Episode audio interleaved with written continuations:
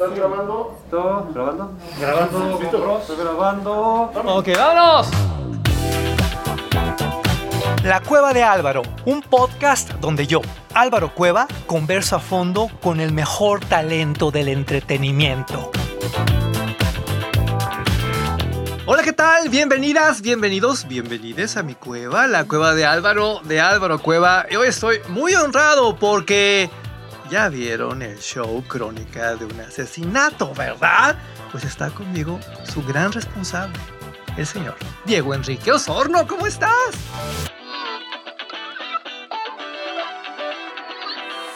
Muy bien, Álvaro, encantado aquí de, de acompañarte, de venir a, a esta cueva tuya. tenemos mucho que hablar. Porque, ojo, tú eres uno de los mejores documentalistas de México. Deja tú que sea el Ariel, deja tú. Hablas de los Zetas, hablas del cártel de Sinaloa, te metes con el caso Colosio, bueno, hasta con el caso de la Narvarte. Y ahora hablas de Paco Stanley. ¿Por qué? Para mí, eh, eh, el caso eh, o el crimen de, de Paco Stanley ocurre en un momento de alternancia política en el país, de cambio, donde hay una expectativa de transformación eh, democrática y digamos que se vuelve un asunto eh, muy eh, significativo, muy relevante en ese umbral de modernidad que se estaba generando. Y pues 24 años después es un caso que no solo está impune, no, no hay castigo, sino también es un caso que para mí eh, es la semilla de este problema que persiste al día de hoy, de una falta de justicia en el país. No solo estas claves, sino también, y eso es muy obvio, pero quizá hasta que ya me metí lo entendí, y eso trato de plasmar en la serie, pues es uno de los eventos más representativos de la cultura de masas de este país, ¿no? O sea, eh, la sociedad eh, cultural que somos hoy en día está marcada por el caso Stanley y, y eso me, me, jaló demasiado también. Diego, hablar de Paco Stanley es hablar de chisme, es hablar de periodismo del corazón. ¿Cómo podemos saber que esto es otra clase de material, otra clase de contenido? ¿Cómo podemos garantizar a las audiencias que se trata de una serie profesional y no de un truco publicitario para llevar ratings, vistas, likes y todas estas cosas? Creo que pues el trabajo debe sostenerse o caerse por cuenta propia, ¿no? Cualquier cosa que, que yo te pueda decir aquí eh, eh, sobre todo el proceso de investigación tan, tan profundo que realizamos para poder contar esta historia, toda esa búsqueda eh, con plena libertad editorial y creativa por parte de NDocs, como para abordar testimonios eh, eh, de las más diversas eh, eh, perspectivas, ¿no? Contrapuntear esos testimonios, eh, contextualizar con el archivo de la época, o sea, todo ese esfuerzo, que es un esfuerzo de verdad monumental, que me toca a mí, digamos, dirigir, pero que detrás eh, hicieron un montón de, de periodistas y cineastas de los mejores que hay en México. Yo invito a que la gente la vea y la gente encuentre en, en esa propia experiencia documental, eh, pues una, una valoración sobre si lo que está viendo se acerca a la verdad o forma parte de todo ese largo coro de leyendas y de chismes que se han generado sobre el caso Stanley. El señor Stanley perdió la vida instantáneamente. Nos sorprendió a todos. Le dispararon con una metralleta mientras circulaba en su camioneta. Mataron a Paco Stanley. ¿Qué? ¿Cómo? ¿Por qué? Era un acontecimiento, como si hubieran matado a un presidente. Pues vinieron a dispararle al jefe. Qué lindo soy, Era un hombre que nos daba alegría. qué bonito soy, Paquito había puesto.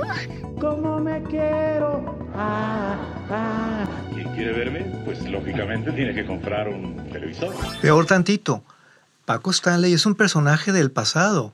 ¿Cómo le explicas a las nuevas generaciones quién fue este señor o a qué viene al caso hablar hoy de este señor? Sí, sabes, eh, Álvaro, cuando empezamos el proyecto, algo que estaba muy claro es que no iba a ser una serie documental biográfica de Paco Stanley. O sea, me interesaba, como te decía, eh, analizar y tratar de entender el crimen de él. Y le entramos al contexto social y político, al contexto cultural, para, eh, para enriquecer precisamente la experiencia de un trabajo que tiene mucho de nostálgico, o sea, creo que activa la nostalgia de quienes éramos niños allá o en esos años, y, y, también de descubrimiento para las nuevas generaciones, explicarles cómo se, cómo se vivía la experiencia televisiva y un poco creo que la serie también ayuda a que estas generaciones eh, tengan la posibilidad de conectar con diversos eh, temas de justicia y culturales que ya estamos mencionando, pero también con la forma en la que la sociedad antes se entretenía y se informaba. El show Crónica de un asesinato es una serie de cinco capítulos. ¿Por qué una serie? Cuando bien pudo haber sido solo una película. ¿Por qué cinco y no cuatro, no ocho? ¿Por qué? El, el, formato de serie permite eh, hacer una serie de, de, de, digresiones, de disertaciones, de análisis de personajes, de, de, de, planteamientos, digamos, más dramáticos que difícilmente puedes eh, abordar en un largometraje documental y difícilmente eh, un largometraje documental, creo, hubiera sido el formato que posibilitara contar un caso tan complejo como el caso Stanley. ¿no? O sea, creo que, que, la, que orgánicamente el, eh, este caso se tenía que contar en una serie documental, no, no de otra forma. Puedes profundizar. ¿Quiénes salen por ahí humildemente? Eh?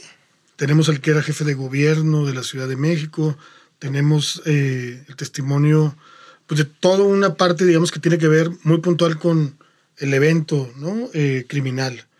Pero también tenemos eh, los testimonios de Ricardo Salinas Pliego, que era el presidente de TV Azteca, bueno, sigue siendo el presidente de TV Azteca. Tenemos el testimonio también de Emilio Azcarra Gallán, que llevaba ahí un, un par de años eh, al frente de Televisa, tenía creo que 31 años.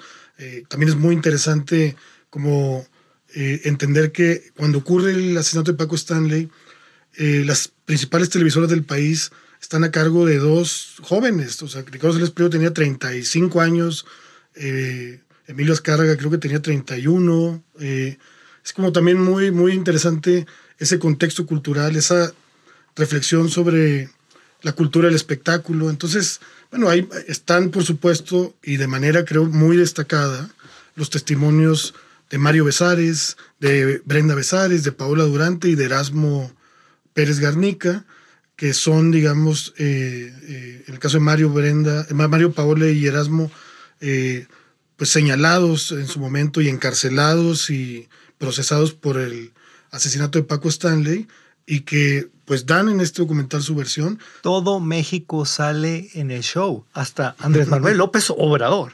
Es espectacular. ¿Qué te decían cuando los invitabas? Digo, ¿qué cara te puso Emilio Azcárraga?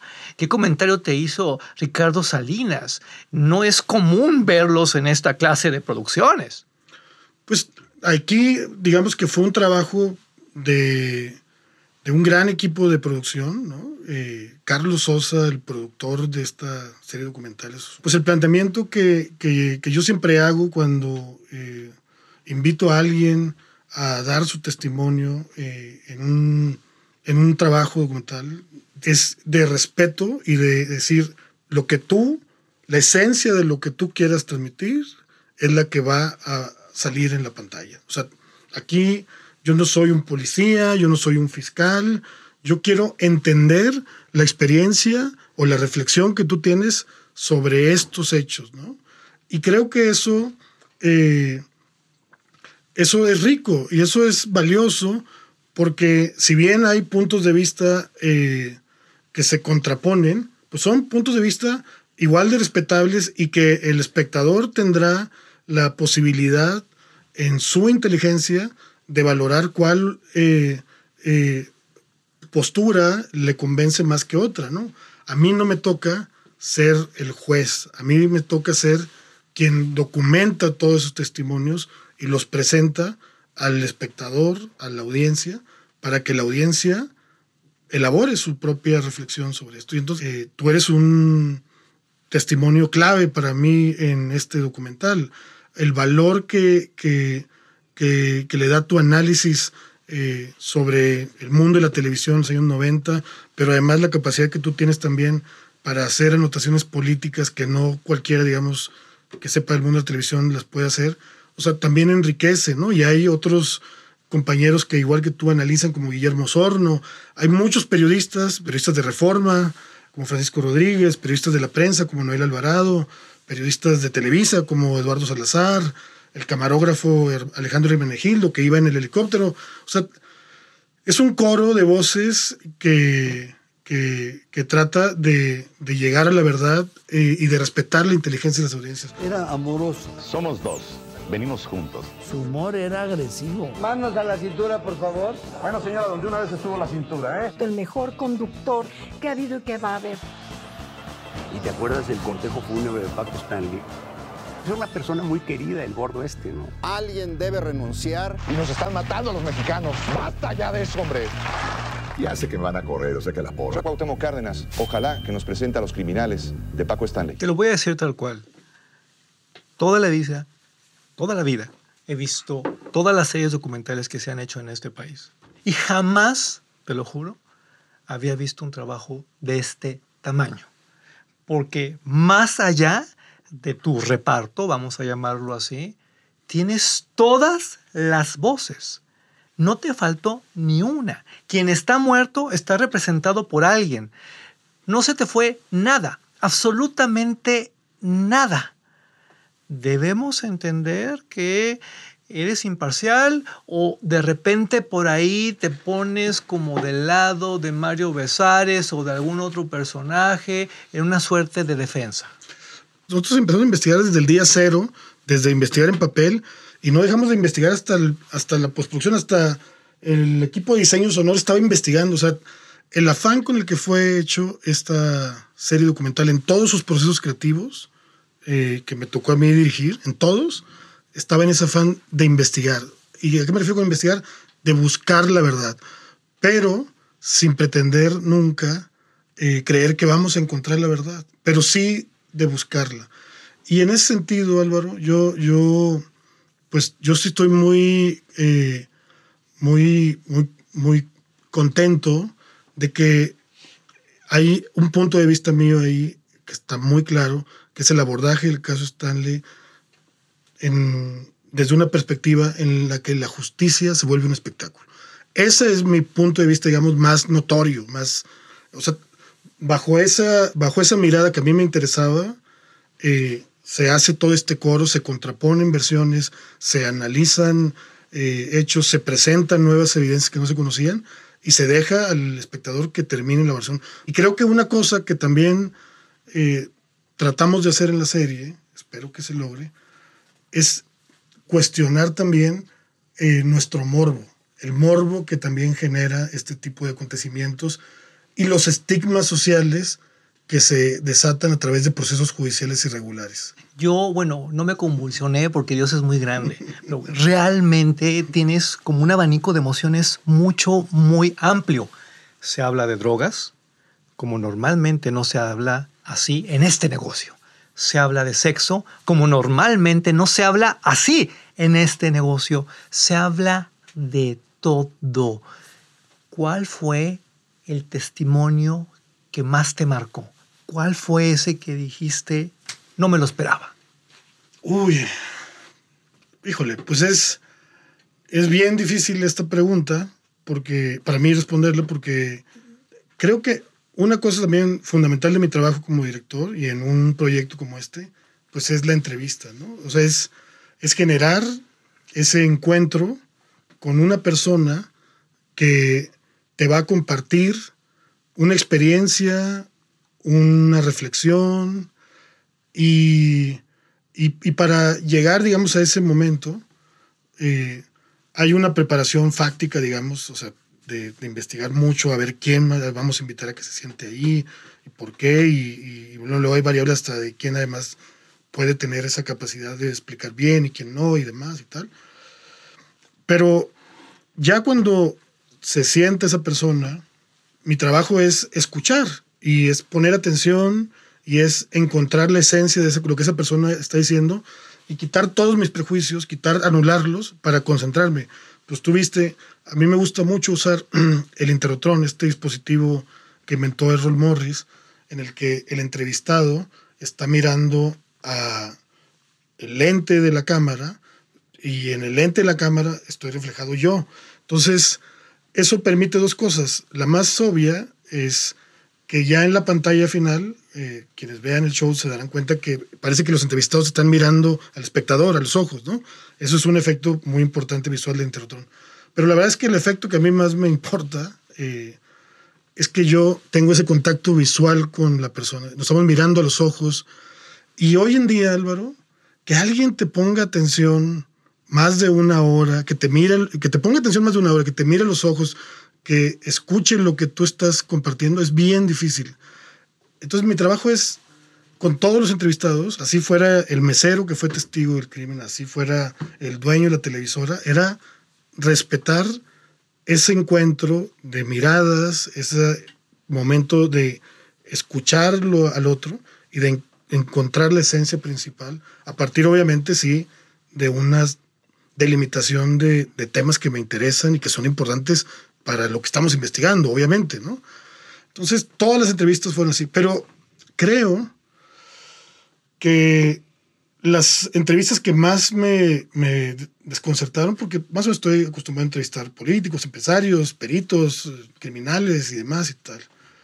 Pero las entrevistas de Mario, de Brenda y de Paola fueron las más difíciles. O sea, sí fueron muy, pues muy, eh, muy reveladoras en muchos sentidos para mí, bajo este criterio que te estoy diciendo, de no juzgar al otro, llegar tratando de anular todo el contexto que hay y tratar de entender la esencia. O sea, fueron entrevistas de seis horas o siete horas. Fue muy difícil porque ahí no solo estábamos eh, hablando, digamos, de toda esta construcción que yo te he venido compartiendo, de ideas de la justicia, de contexto cultural, de sentido político, sino ahí estamos hablando ya de un nivel más humano. Y eso, o sea, esa, esa conexión que se genera y esa obligación mía, esa responsabilidad mía de recibir ese testimonio y de tratar de compartirlo en el contexto que estoy investigando, pues sí, sí, sí, me, sí fue muy, muy difícil, muy difícil, la verdad. Fue, yo creo que, eh, pues sí, es la primera vez que yo me meto, eh, que una investigación mía me lleva al mundo del espectáculo, ¿no? Eres un gran entrevistador. Quienes estamos frente a ti, entramos en una suerte como de hipnosis y nos llevas, nos llevas, nos llevas, y hay un punto donde desaparecemos y solo queda la palabra. Es mágico. Pero ¿cómo le haces para no involucrarte emocionalmente? Porque se dicen cosas espantosas, realmente espantosas en esta serie.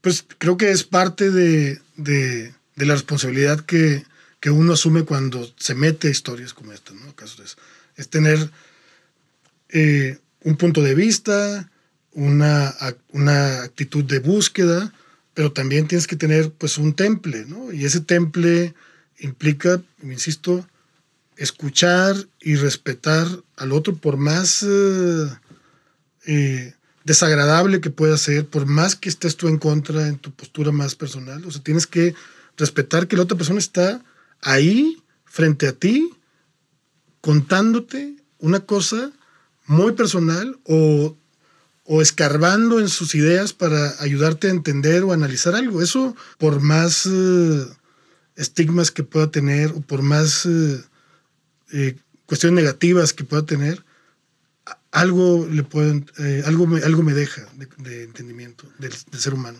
Se nota que te interesa, pero además se nota que hay un trabajo de creación. Háblame, por favor, de la narrativa, porque es increíble que estemos hablando de un asunto tan oscuro, de situaciones tan fuertes, y de repente vayamos con Lucerito y Pedro Fernández, o un musical con Angeliquita Vale, Cruz, con aquellas legendarias secuencias de Paco Stanley y Mario Besares. Sí, bueno, creo que, o sea, una labor mía, digamos, es construir esa narrativa, ¿no? Construir el concepto rector de la historia, tratar de identificar los momentos clave y, y tratar de, de, de, reunir todos esos testimonios y materiales que van a permitir contar la historia.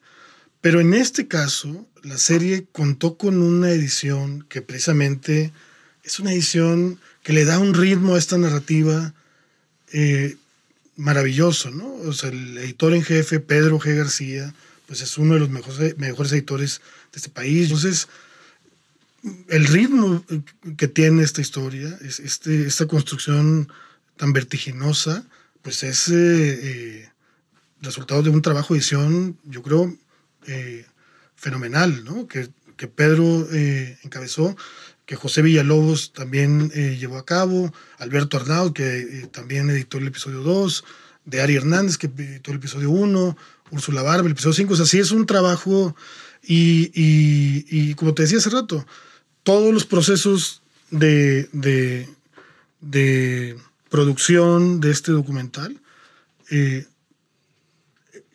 todos los equipos eran realmente investigadores, eran detectives investigando, todos, todos, todos, todos, todos. Te lo juro que hasta el, el, equipo con el que estábamos haciendo la mezcla y el señor sonó al final. Yo no sé qué es más admirable, si ver esto y entretenerse, divertirse, emocionarse, o que a pesar de todos estos arrebatos creativos, jamás se pierde la credibilidad.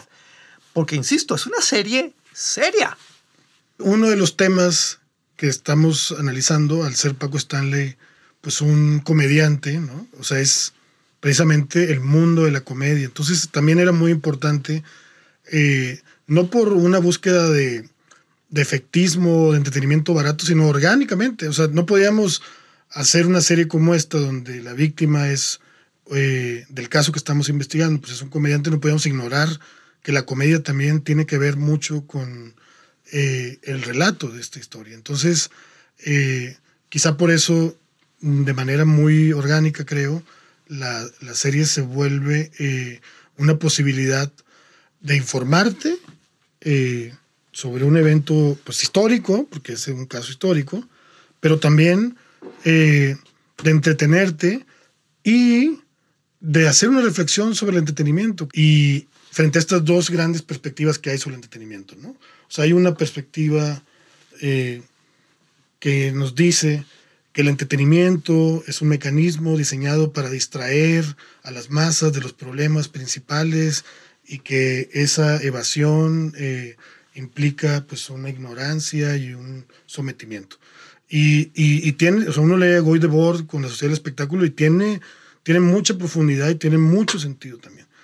Pero hay también otra eh, posibilidad de analizar el entretenimiento y el ocio en particular como una necesidad esencialmente humana para poder sobrellevar precisamente eh, regímenes como este, estos que vivimos y más en mundos como este. Entonces el entretenimiento también se vuelve una cosa necesaria, ¿no? Creo que hay algo que ahí que es un subtexto. Creo que eh, parte del enfrentamiento que hay entre eh, el gobierno de la Ciudad de México en aquel entonces y las televisoras, por el caso Stanley, tiene que ver con un, eh, con un menosprecio intelectual de la autoridad hacia el mundo del espectáculo. ¿no? O sea, creo que eso eh, perjudicó la investigación y perjudicó también vidas, ¿no? que en la, en la serie se, se, se presentará mucho más claro todo esto. Pero eh, eh, es, esa, esa, esa contradicción me interesaba mucho, me interesaba mucho manifestarla y, y no, no rehuirle. Entretenimiento es poder. Y le diste al clavo, pero se, así, grueso, directo, a la médula. ¿Cómo se trabaja un documental, una serie documental de esta naturaleza? porque tú haces un guion, pero pues no puedes saber lo que te van a decir los invitados. Me imagino que es un trabajo monumental. ¿Cómo se hace? Yo empiezo a hacer, antes que, antes de abrir, digamos, el espectro, yo hago una investigación propia, ¿no? O sea, en mi hemeroteca, en mi archivo, con algunas fuentes que tenía en 94, a ver, cuéntame del caso, contexto, y empiezo a tener este pulso, esta valoración, y es donde ahí como que empiezo a generar esta primera idea de la justicia como espectáculo, ¿no? O sea, como que es entender que este sí es un caso que marcó el sistema de justicia al día de hoy, porque si hubiera habido una resolución apegada a derecho, en un momento tan decisivo de la alternancia, no vendríamos arrastrando seguramente hasta ahora toda esta mierda de impunidad y de negligencia que seguimos viviendo y que hoy está haciendo crisis más que nunca. Por eso se llama el show. Sí.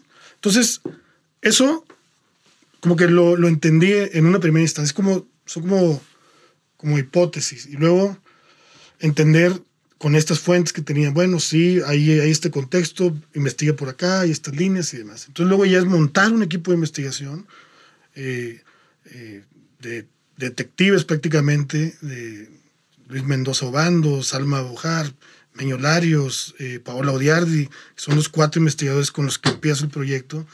Y, y es como primero mapear todas las fuentes abiertas, todos los documentos oficiales, leer un chingo de cosas, analizar todo eso. Después de, de eso, empezar a hacer entrevistas ya, entrevistas en Zoom, entrevistas eh, para tener información ya que vaya confirmando o ampliando ciertas líneas que vamos trazando con documentos o con fuentes of the record y demás. Y luego, eh, ya con toda esa investigación, empezar a escribir un guion, ¿no? Porque yo, como vengo del texto, más que de la imagen, yo sí necesito escribir y escribo, empezamos con esto y el, el primer acto ocurre esto y hay estas secuencias. Y es un ejercicio, sí, de, no, no de imaginación, bueno, no de invención, pero sí de, imaginación a partir de una investigación, a partir de que ya, ya sabemos que existen estas personas, que existen estos materiales de archivo, que existen estos testimonios. Y entonces ya con ese guion, ahora sí, empezar, ese guion se convierte en una serie de cuestionarios, de temarios y demás. ¿Y quién nos puede ayudar a, a cumplir estos temarios? Bueno, pues por ejemplo tenemos de analistas, pues tenemos a Álvaro Cueva, tenemos a Guillermo Sorno, tenemos de testigos directos, bueno, tenemos a estos 20 testigos directos, hay que conseguir a cuatro. De estos eh, eh, señalados, pues a los principales son, son Mario, Paola y Erasmo, hay que, hay que conseguirlos. Entonces, como que ya con esos guiones vas, eh, y esos cuestionarios vas elaborando ese mapeo. Entonces ahora sí ya viene pues lo que es montar la cámara, hacer como toda la propuesta visual.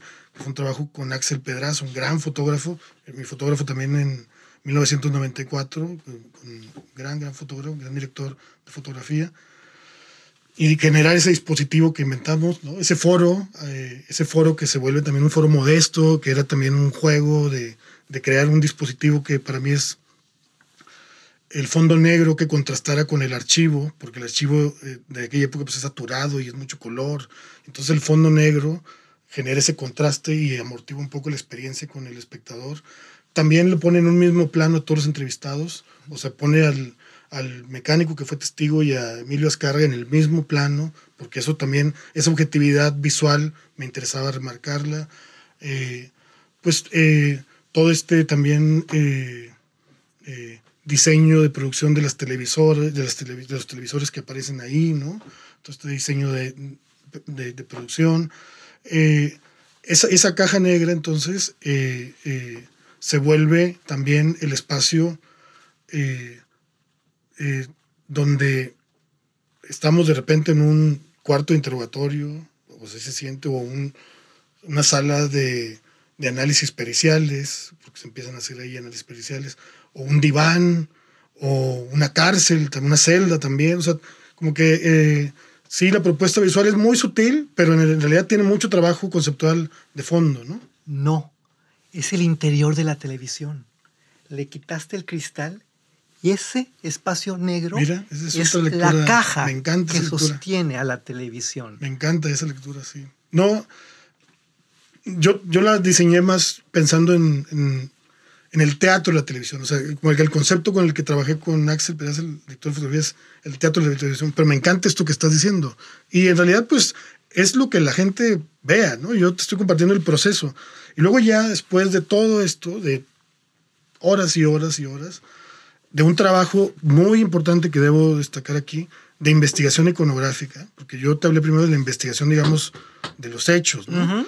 a la par, Aida Bautista, que es la mejor productora de archivo que hay en este país, que también fue mi productora de archivo en 1994, pues se mete a fondo a Televisa, a TV Azteca y otras televisoras a, a encontrar el material que nos ayude a contar la historia que va más o menos siendo marcada en el guion, ¿no? Fue un trabajo pues monumental que también eh, el equipo de N-Docs que tuvo esta eh, eh, gran, gran actitud de respaldo, de, mucha libertad también y bueno, ya finalmente en la edición, pues ahí se reescribe otra vez la historia, ¿no?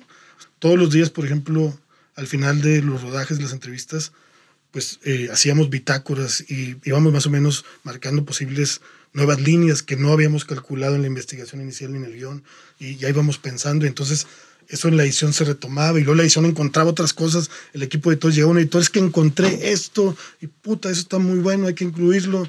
Eh, es un trabajo de verdad, de verdad muy, muy lindo también eh, la colaboración. Y, y, yo, yo soy muy afortunado de, de tener siempre equipos donde hay mucho talento, donde hay mucho esfuerzo real, como, como yo no hago cosas por maquila, o sea, ahorita hay un boom de la producción audiovisual y a mí me ofrecen, antes de hacer esta, me habían ofrecido tres, cuatro proyectos, un, un par de ellos con, o sea, en otros niveles, digamos, de, de dinero y demás y tal. Y, y, yo, no, yo no acepto cualquier cosa, yo acepto cosas que para mí tengan un sentido. Y creo que como director trato de transmitirle eso también a todo mi equipo. Lo que, toda la gente que se involucra en, en, un proceso tan largo y tan, tan demandante como es hacer una serie documental, eh, si el director, si el director le vale madre, a los demás les vale tres veces más vale madre. Pero si, si el director le importa el director tiene ahí esta determinación, creo que eso ayuda. Y, y, y así fue también la edición y toda la parte final también de la postproducción, que es la más dura para mí siempre porque ya, ya está la historia contada y ya nomás es eh, pues que el color, que el diseño sonoro, que la música, bueno, que la música también de Esteban Aldrete y Zulu González, que son dos genios musicales. A mí no sé qué te parece, pero la música es muy, muy buena. Todo es, es, música original, 100%. O sea, música además referida a partir de, de, la propia música que se generaba en aquellos años 80 y 90. ¿no? Fue detenido Erasmo Pérez Garnica, alias El Cholo, también una de las edecanes de su programa, a quienes se relaciona con el homicidio. Paola Durante Ochoa, alias La Güera. ¿Quiénes mataron a Paco Stanley? ¿Por qué? ¿Por qué lo hicieron de esa manera?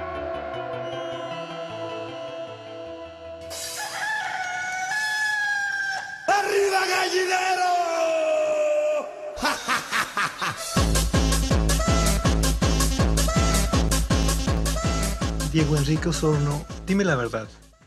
¿Tú bailaste el gallinazo? No, no.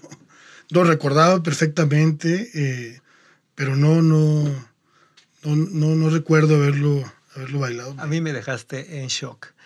¿Te gusta el resultado final? Siento que, que, que sí hice la entrega que tenía que hacer. O sea, sí, sí, sí me comprometí como tenía que haberme comprometido. Y lo otro, pues ya siempre no sé, decía Octavio Paz que uno escribe borradores de los textos que hubiera querido escribir, ¿no? Uno no termina, no termina. Si pudiéramos seguir eh, trabajando la, la, historia, pues seguiríamos puliendo, ¿no? Pero creo que sí, sí hay una historia eh, seria, una historia profunda, hay una historia que tiene cierta redondez, que abre preguntas importantes, que responde algunas eh, preguntas que estaban ahí, que eh, desmitifica también eh, muchas cosas que, que, se habían circulado y, y, fundamentalmente que respeta la inteligencia de quien vea la serie. Esa documentación que está teniendo, toda esa información que está acumulando, es información importante, pero además es información interesante, es una información que le dialoga también en sus partes más personales al espectador. Eso creo, eso sí, sin duda.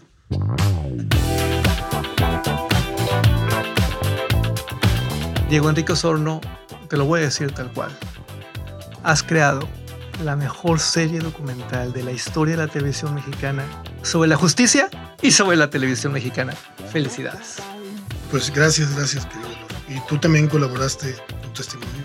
Como muchísima, muchísima, muchísima gente que sí está detrás de esta historia, que busca dar sentido, ¿no? Eh, en un momento medio raro que tiene la humanidad hoy en día. Gracias, hasta la próxima. ¡Vámonos!